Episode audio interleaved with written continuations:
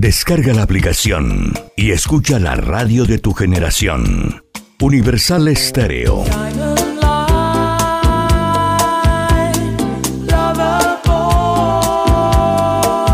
Mantenemos los clásicos de siempre e incorporamos los nuevos clásicos. Universal Estéreo, la radio que te vio crecer.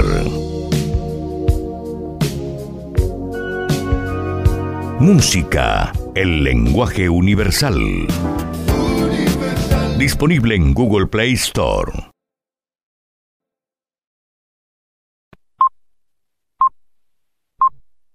www.redradial.co La Radio Sin Fronteras. A continuación, Enlace Internacional, programa informativo transmitido en horario supervisado. Esta es una producción internacional de Red Radial.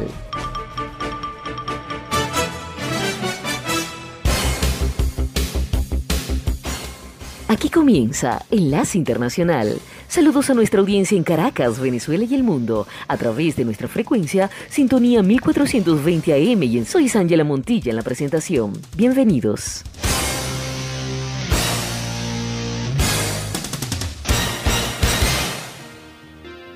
Enlace Internacional.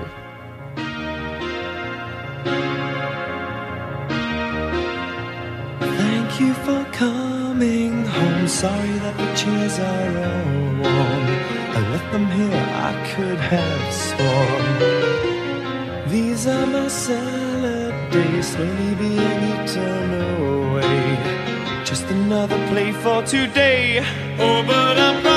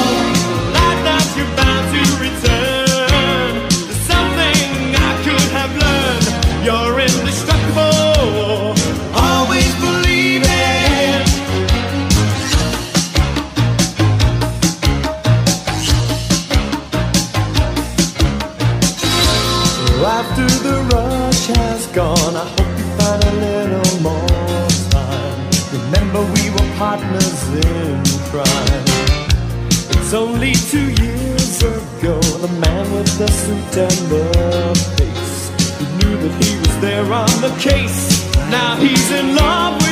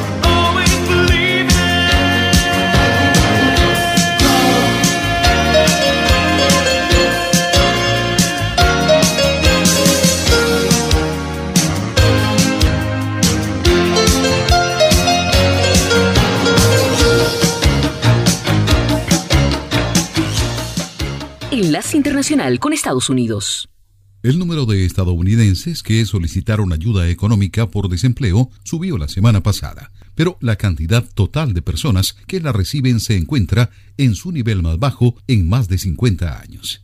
Las solicitudes de ayuda por desempleo en Estados Unidos aumentaron en 19.000 para rondar las 200.000 en la semana que finalizó el 30 de abril, informó el Departamento de Trabajo este jueves. Las solicitudes que se hacen por primera vez reflejan generalmente el número de despidos. Una comisión del Senado de Estados Unidos aprobó este jueves un proyecto de ley que podría exponer a los países productores de petróleo de la OPEP y sus socios a demandas por colusión por el aumento de los precios del crudo. La propuesta, no a los carteles de producción o exportación de petróleo, NOPEC por sus siglas en inglés, patrocinado por senadores que incluyen al republicano Chuck Grassley y la demócrata Amy Klobuchar, fue aprobado por 17 votos a favor y 4 en contra en la Comisión Judicial del Senado.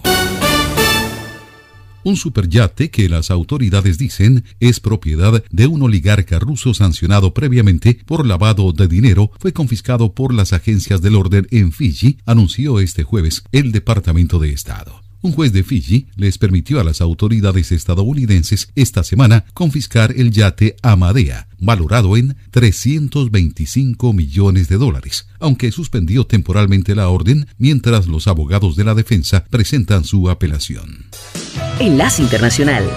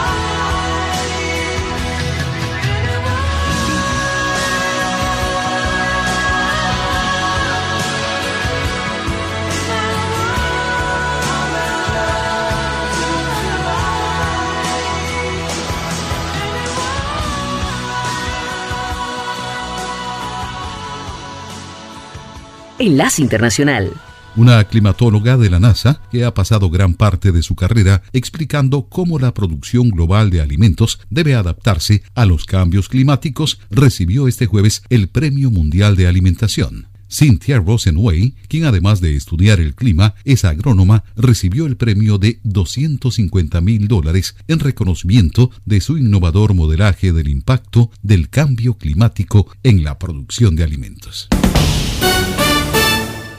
El calvario de las contraseñas podría terminar dentro de un año. Google, Apple y Microsoft anunciaron este jueves un acuerdo para construir un sistema para autenticarse sin tener que memorizar series de signos cabalísticos. Con la nueva función, los consumidores podrán autenticarse en sitios web y aplicaciones móviles fácilmente, sin contraseña y de forma segura, independientemente del dispositivo o sistema operativo, informó la compañía Identidad Fácil en línea, Fido Alliance, en un comunicado. Les informó Tony Cano.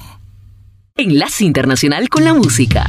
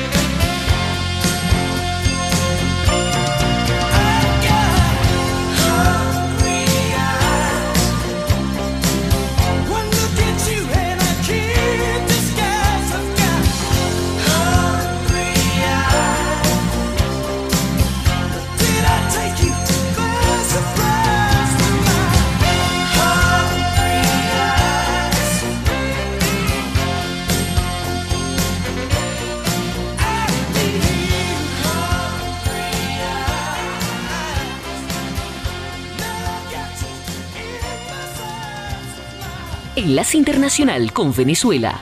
El presidente del Instituto Nacional de Aeronáutica Civil, Juan Manuel Teixeira, informó que hay aerolíneas internacionales que están interesadas en hacer conectividad dentro del territorio nacional. mostrándose optimista en cuanto a la apertura de nuevas rutas nacionales e internacionales. La vicepresidenta ejecutiva de la República, Delcy Rodríguez, aseguró que el crecimiento del sector comercial entre 2021 y 2022 registró un incremento del 86% con la conformación de nuevos establecimientos, señalando que la recaudación tributaria entre abril de 2021 y abril de 2022 creció 123% gracias al sector comercial. El fiscal general de Venezuela, Tarek William Saab, imputó a tres adolescentes instigadoras por el delito de lesiones personales ocurridos en la cancha deportiva del Colegio Los Angelitos del estado Zulia.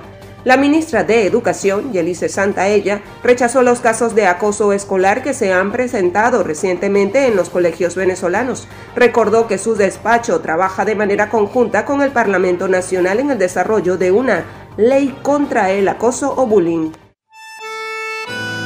Enlace Internacional.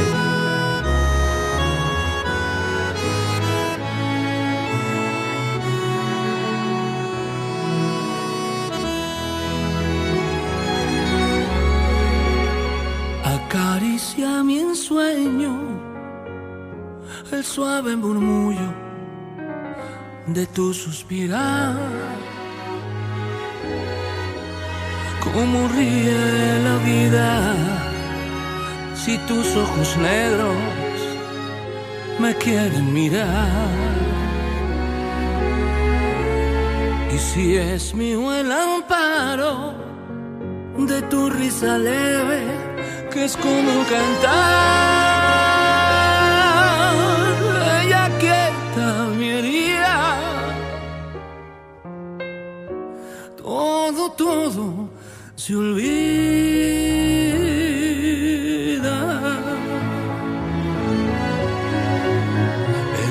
que me quieras,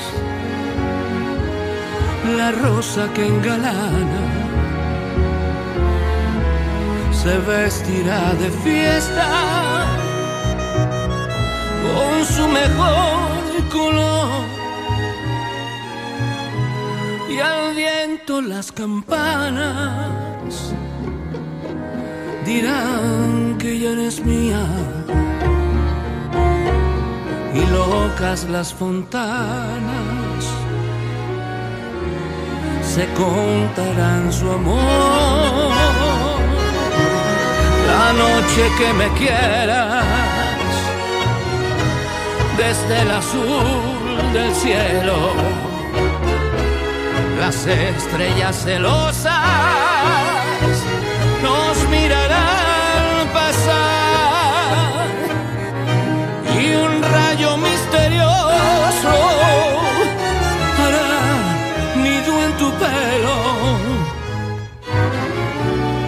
Luciérnaga curiosa que verá que eres mi consuelo.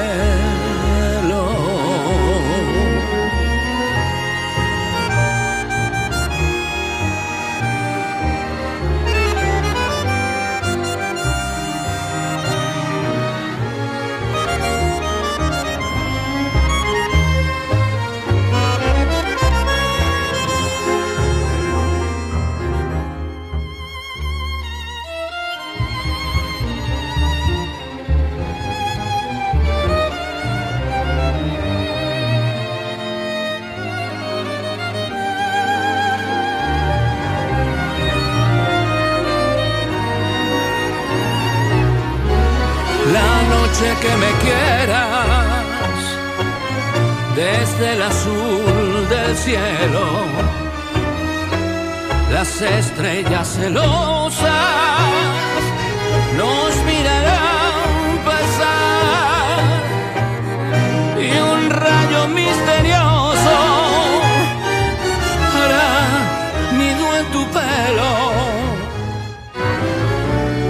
luciérnaga curiosa que verá que eres mi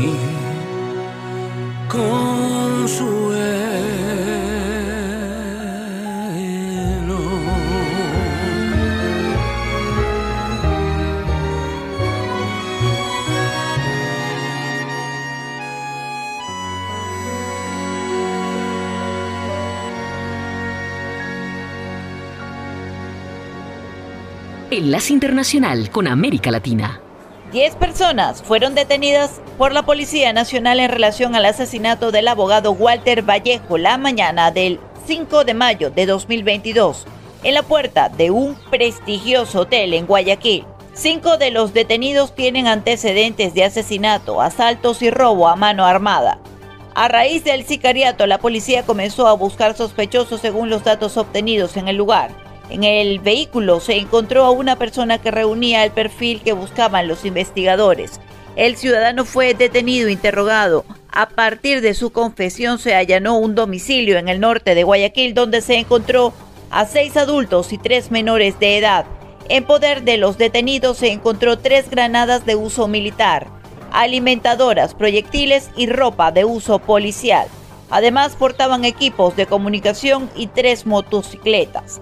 Según las primeras investigaciones, Vallejo fue asesinado cuando abandonaba el hotel. En el lugar, sostenía una reunión de asesoría con un cliente potencial. La muerte del abogado, quien fue mencionado en los audios en el caso del expresidente Abdalá Bucarán, relacionado con la compra de medicamentos, ocurre cuando en Guayaquil se rige un estado de excepción. Colombia.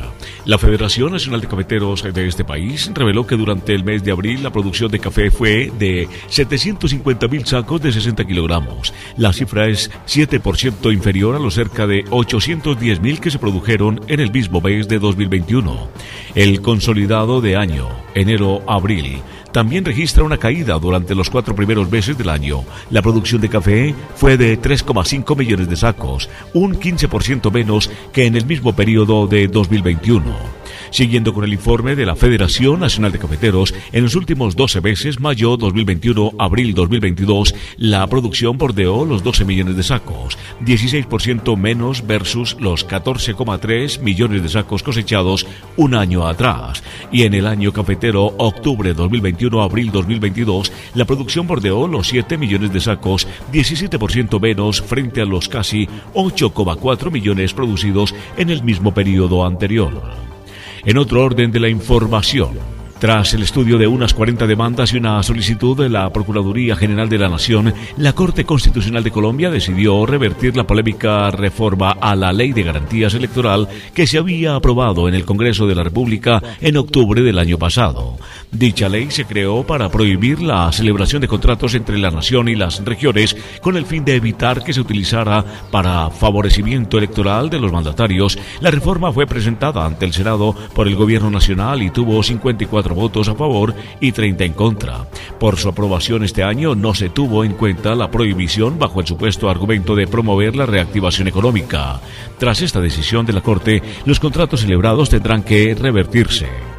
El argumento del Tribunal Constitucional para tumbar esta decisión es que no se pueden modificar normas estatutarias mediante leyes anuales de presupuesto y una de las que entrarían en esta categoría es la Ley de Garantías Electorales. No obstante, en el Congreso se le dio manejo de ley ordinaria para intervenirlo con el recurso mencionado en octubre de 2021. Al hacerlo, incurrió en una acción inconstitucional.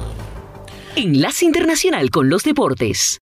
En la Copa Libertadores de América, el final de la cuarta fecha de la fase de grupos dejó los siguientes resultados donde predominó el empate a uno por uno en los tres encuentros. Fortaleza de Brasil y River Plate de Argentina, Bragantino de Brasil y Vélez de Argentina y Alianza Lima del Perú con Colo Colo de Chile. En la Copa Suramericana, Everton de Chile y Sao Paulo de Brasil empataron a cero. Unión de Santa Fe de Argentina derrotó a Oriente Petrolero de Bolivia 2 a 0. Guaireña de Paraguay e Internacional de Porto Alegre empataron a un gol. Universidad Católica de Ecuador perdió de local 0 a 1 con Santos de Brasil.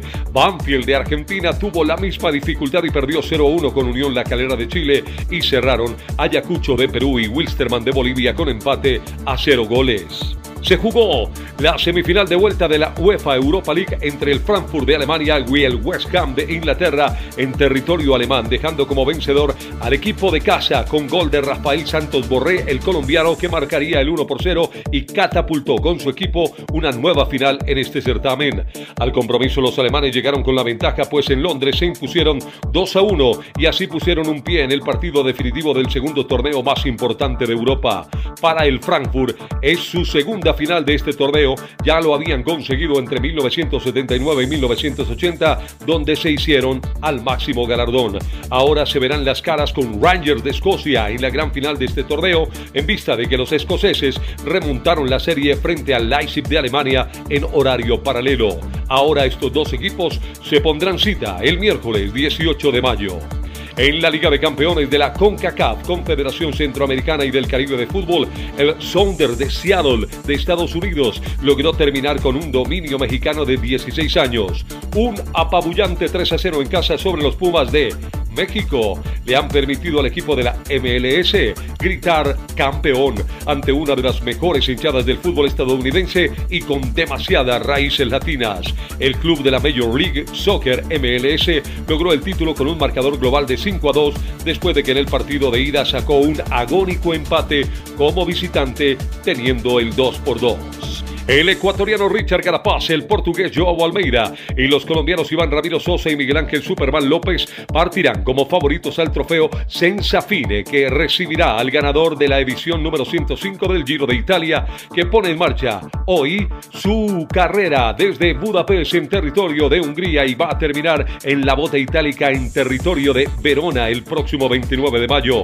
Una edición que decidirá la montaña de la última semana en la que Mikel Landa, Pello Bilbao y Alejandro Verde también son referentes. Un giro para escaladores que deberán aparecer sobre todo en la última semana que será la decisiva. Una apuesta en sus casi 3.000 kilómetros de recorrido por la historia de la carrera rosa que incluye sus míticos puertos el Stelvio, Gavia, Mortirolo, Marmolada, el Socolán, el Finestre y el Bauhaus y un puerto a estrenar en la frontera con Eslovenia en el Colobra. Enlace Internacional con la Música.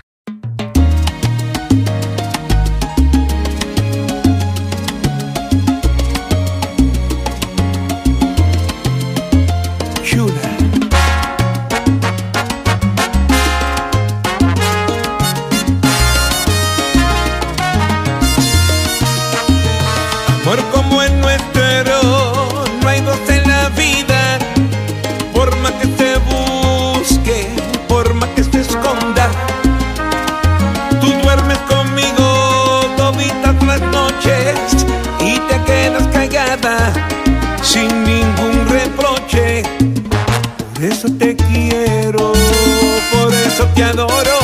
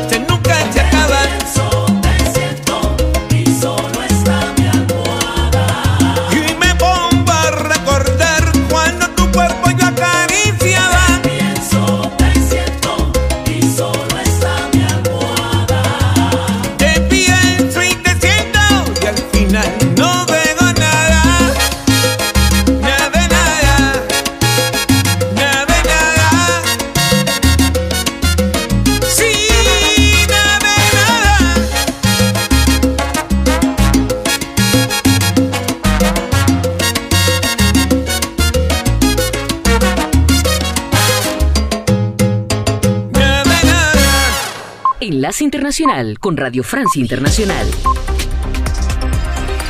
Carmele Gallubo.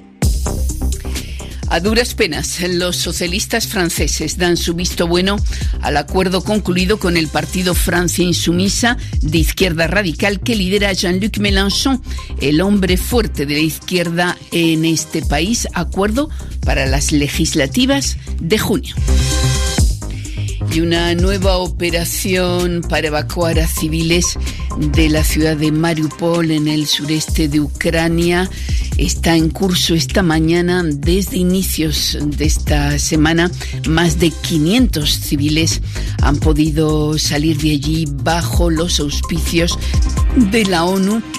Tendremos en este informativo justamente el testimonio de uno de los Mm, refugiados que han podido ya dejar esa planta siderúrgica allí en Mariupol. Y nuestro dossier, nuestro informe del día está dedicado los 100 días de Xiomara Castro en la presidencia de Honduras. Trataremos de saber si se están cumpliendo las promesas de lucha contra la corrupción. Noticias pues en RFI y abrimos con un acuerdo que ha sido, por así decirlo, un parto doloroso y que está sacudiendo los cimientos de una de las formaciones que han marcado durante décadas la vida política francesa. Nos referimos al Partido Socialista y al pacto alcanzado con la formación de Jean-Luc Mélenchon Francia Insumisa, que representa a la izquierda radical francesa. Anoche el órgano directivo de los socialistas franceses, el Consejo Nacional, dio su visto bueno al acuerdo para las elecciones legislativas de junio, decisión que no ha sido fácil, reconocía el secretario general de los socialistas, Olivier Faure. El resultado del voto fue 167 a favor, 101 en contra y varios de sus miembros históricos ya han anunciado su salida del partido o que entran en disidencia. Lo detalla Lucía Valentín. La nueva Unión Popular Ecológica y Social reúne a socialistas, comunistas, ecologistas y al partido de izquierda radical, la Francia Insumisa de Mélenchon, el tercer candidato más votado en las presidenciales. Una coalición defendida por el secretario general del Partido Socialista, Olivier Faure. Los electores esperan que no seamos la izquierda más tonta del mundo. No somos irreconciliables y lo vamos a demostrar. En el seno del Partido Socialista se ha desatado una rebelión. En el sur de Francia, algunos presentaban sus candidaturas disidentes aparte a las legislativas al mismo tiempo que se presentaba esta coalición. Un acto de rebeldía que no sorprende a una de las figuras opuestas al acuerdo, Hélène Geoffroy. No condeno lo que hacen los disidentes porque considero que así estamos haciendo desaparecer al Partido Socialista. Olivier Faure niega por su parte que se haya fusionado con el partido insumiso. Nos hemos convertido en insumisos. Los ecologistas no son insumisos, los comunistas tampoco. En el pasado, los que se unían a nosotros no se volvían tampoco socialistas. Queda por ver cómo reaccionarán los electores socialistas. Muchos de ellos serán llamados a votar por candidatos insumisos, ecologistas o comunistas. El PS solo estará representado en 70 de las 577 circunscripciones del país. Gracias, Lucía Valentín. Y en Reino Unido caen los primeros resultados de las elecciones locales de ayer que apuntan a un retroceso de los conservadores. El partido Boris Johnson pierde consejos municipales en Londres en favor de la oposición laborista, que se hizo, por ejemplo, con los consejos de Westminster en manos desde los, de los conservadores desde su creación en 1964. También otros partidos más pequeños, como los liberales demócratas, obtienen buenos resultados. En Irlanda del Norte también se anuncia un verdadero terremoto político. Los sondeos otorgan al Sinn Féin, partidario de la unión de las dos Irlandas, una victoria en la Asamblea local por primera vez en 100 años de esa provincia británica. Y también se apuntalan allí nuevas formaciones posteriores al conflicto histórico entre católicos y protestantes.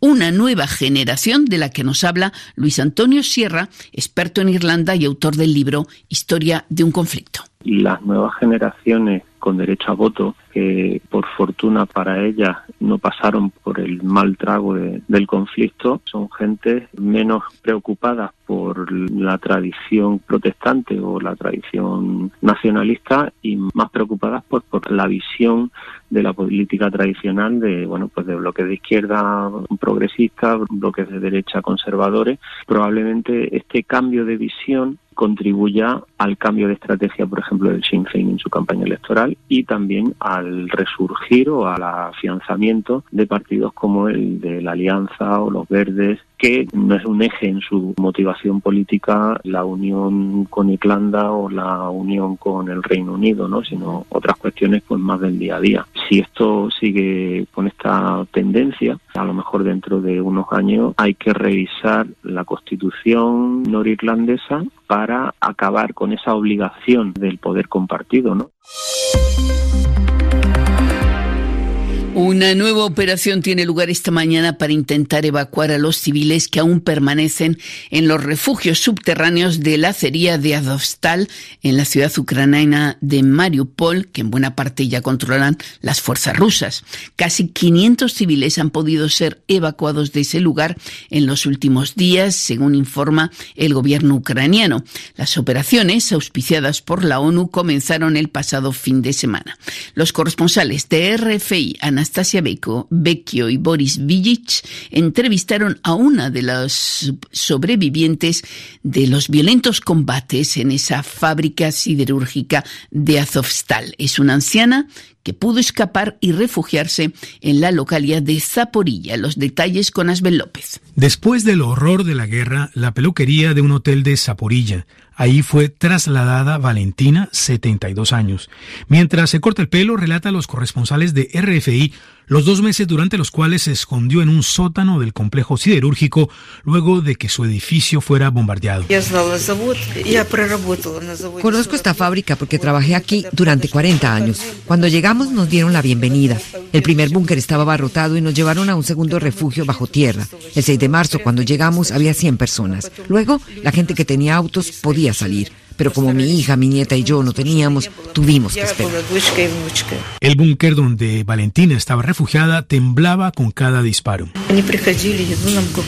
Vinieron a traernos algo de comida y nos daban alguna información, pero eran nuestros hombres los que iban a buscar el agua y los víveres en los restaurantes de las fábricas. Y era muy peligroso bajo los disparos. A finales de la semana pasada, las 71 personas de su búnker fueron finalmente evacuadas. Lo destacábamos en titulares. La presidenta de Honduras, Xiomara Castro, cumple hoy 100 días en el poder. Sus promesas de campaña se centraron en la lucha contra la corrupción y contra la pobreza. Pero la política de Castro está siendo a la altura de la esperanza suscitada. Es un informe de Melissa Barra. Uno de sus objetivos será derogar la llamada Ley de Secretos, una norma del expresidente Juan Orlando Hernández que permitía clasificar documentos sobre el manejo de fondos públicos, algo que el Congreso de Honduras logró en marzo pasado. Pero falta camino por recorrer, dice César Espinal, coordinador del Observatorio de Política Criminal del Consejo Nacional Anticorrupción. Todavía hay algunas disposiciones normativas que siguen limitando el acceso a la información pero asimismo también hemos observado con sorpresa algunas disposiciones normativas impulsadas también, como lo fue la famosa disposiciones de la amnistía. En febrero fue promulgada una ley de amnistía para los exfuncionarios del gobierno Zelaya. Lejos de generar un avance en transparencia, una generación de impunidad en casos que seguramente algunos podrán tener su vínculo con temas de persecución política, pero muchos otros no. Y es ahí donde el CNA ha recalcado la preocupación en cuanto a la generación de impunidad en varias situaciones. Otra promesa pendiente es la creación de la famosa CICI, la Comisión Internacional contra la Corrupción y la Impunidad en Honduras, que todavía está en proceso. Ya viene la primera misión exploratoria este fin de semana, que esto se siga manteniendo positivo va a depender también del escenario y el ambiente en que se le permita actuar. Porque si ocurre situaciones como las que anteriormente se vieron, en las cuales no se les otorgó de todas las herramientas, tanto legales como operativas a la antigua Maxi, que no podía, por ejemplo, presentar casos. Esas son limitaciones que esperaríamos no ocurran en esta nueva etapa en la que se va a abrir las puertas a una misión internacional para que contribuya a la corrupción. Donde más ha actuado Castro por ahora es en lo social, con la gratuidad de la luz para los sectores más pobres. Se hizo una reformulación también del presupuesto general de la República, eh, donde se aumentaron algunos rubros que eran necesarios como salud y educación, y eso fue un paso en función de los principios de equidad y economía y han venido sí a ayudar a la población, así como el tema educativo, con el impulso del retorno a clases presenciales y el aumento del presupuesto de la Secretaría de Educación era César Espinal del Consejo Nacional Anticorrupción de Honduras. Y el capo de la droga colombiana Dairo Usuga alias Otoniel, extraditado el miércoles desde Bogotá, Estados Unidos, se declaró ayer no culpable ante una jueza del, de un tribunal de Brooklyn en Nueva York que instruye su caso por narcotráfico.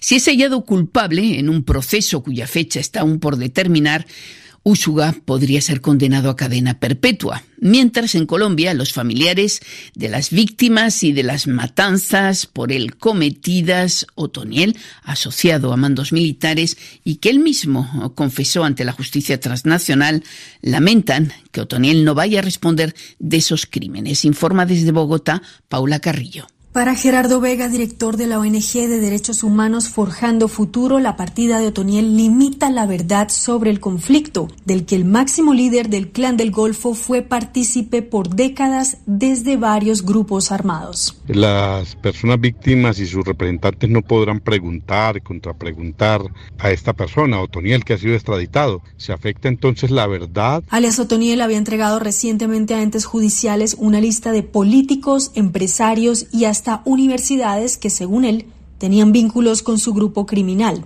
Tras su extradición, el gobierno colombiano afirmó que éste regresaría al país luego de cumplir su condena, aunque Vega lo refutó.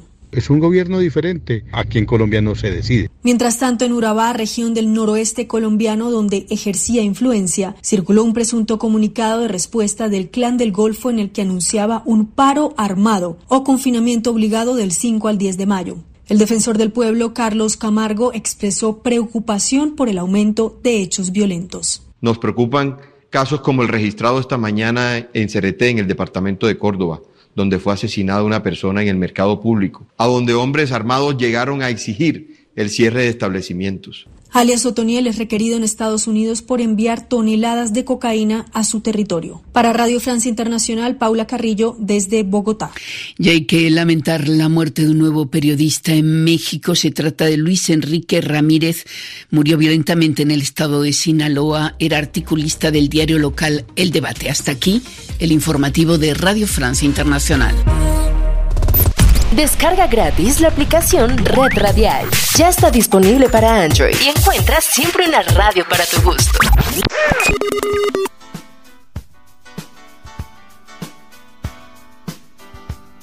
Enlace Internacional con la Música.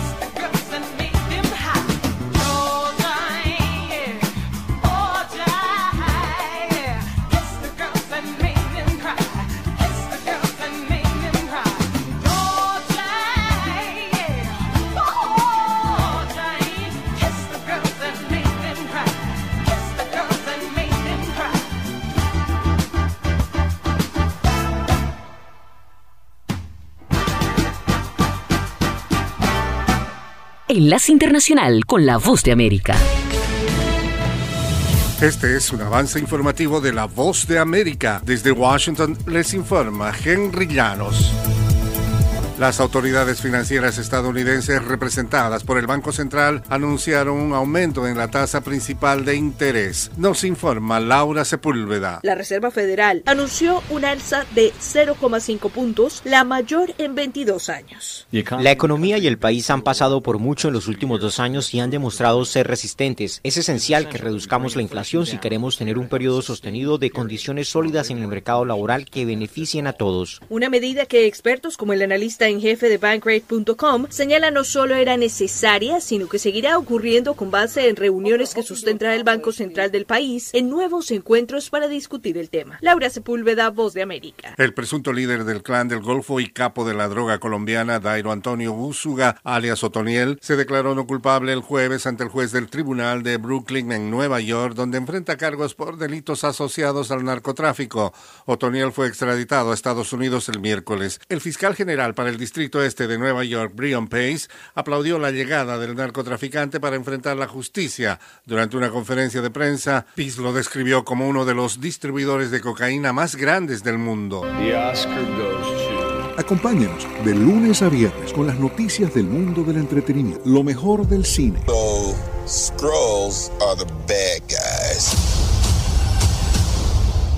Los estrenos de Hollywood. I've never seen anything like this. Who am I? She's the last of her kind. 300 years old. De lunes a viernes, el mundo del entretenimiento llega a ustedes desde los estudios de La Voz de América en Washington.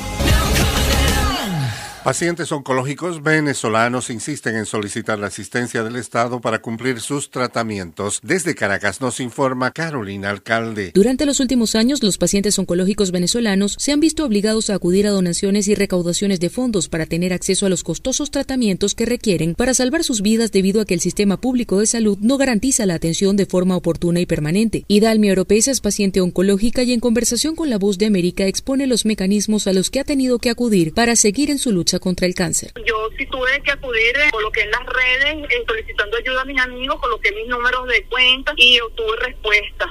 Carolina Alcalde, Voz de América, Caracas. El Consejo Olímpico de Asia anunció hoy viernes que los Juegos Asiáticos que debían tener lugar en China este año se retrasarán debido a los brotes de la variante Omicron del coronavirus en el país. El comité apuntó que la nueva fecha se anunciará en un futuro próximo tras conversaciones con organizadores y el Comité Olímpico Chino. La organización estaba muy bien preparada para celebrar los Juegos a tiempo a pesar de los desafíos globales. Este fue un avance informativo de La Voz de América.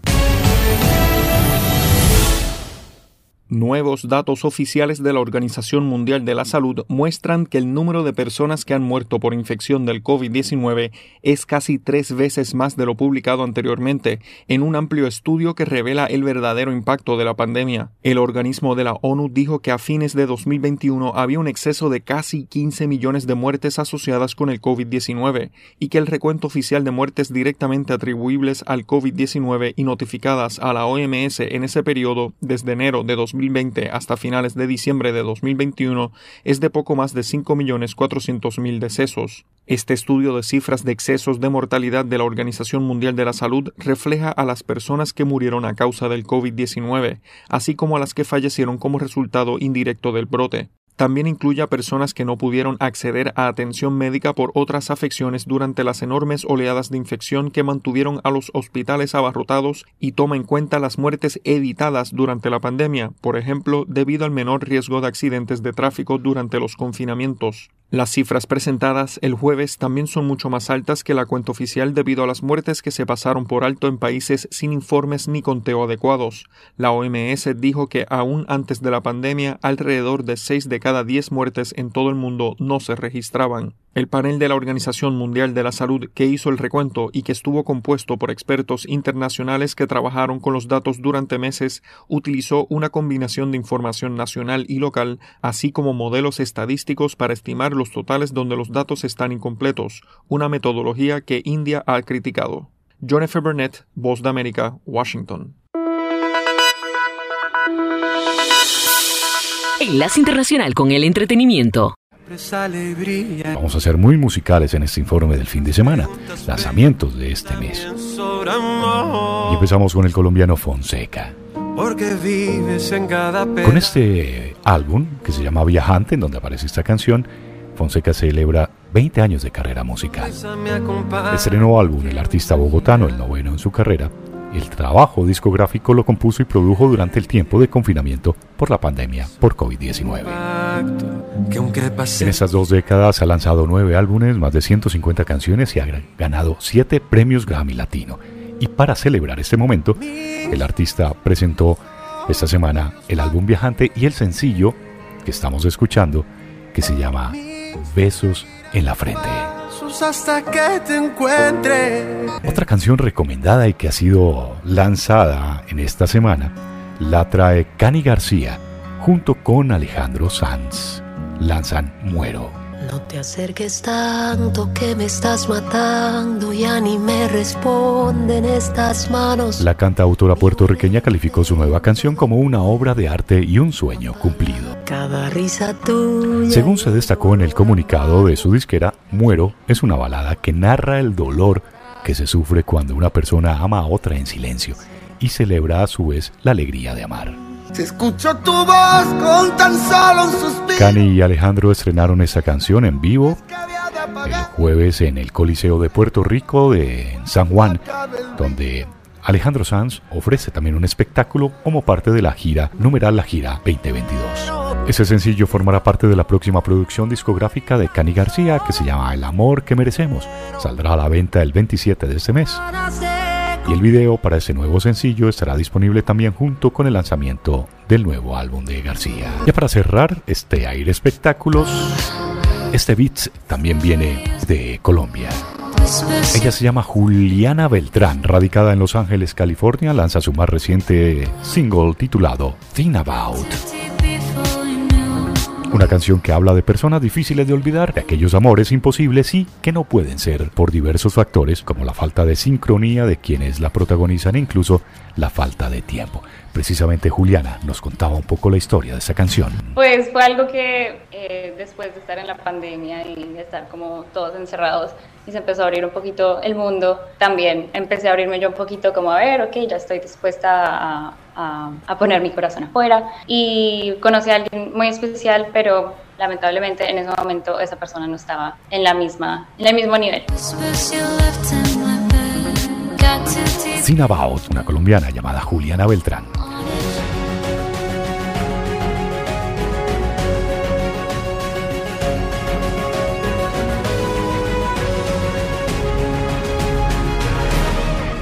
Radio Sintonía 1420 AM y Red Radial presentaron Enlace Internacional.